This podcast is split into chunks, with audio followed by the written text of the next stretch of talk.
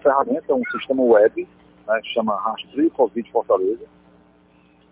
É, esse sistema, quando ele foi pensado, ele foi pensado para, é, para os servidores que estavam retornando ao trabalho na época da Covid, né? Na primeira onda da Covid, quando os servidores voltaram, a gente fez o teste nesse público, né? E depois a gente começou a usar no retorno às aulas, na, rede, na nossa rede escolar. Então, como é que funciona na prática? O aluno, quando ele vai chegar no colégio, o responsável por ele, todo dia é obrigado a fazer o que a gente chama de check-in.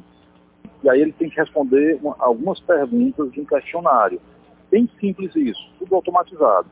Então, esses questionários foram feitos pelos médicos, seguindo essa, essa norma da Johns Hopkins, e esse questionário busca entender a, a sintomatologia. Você teve contato com alguém nas últimas 24 horas que testou Covid?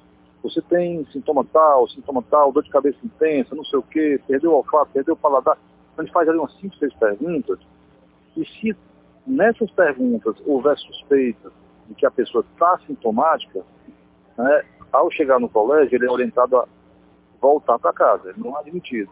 A partir daí, ele entra no banco de dados do rastreio Covid.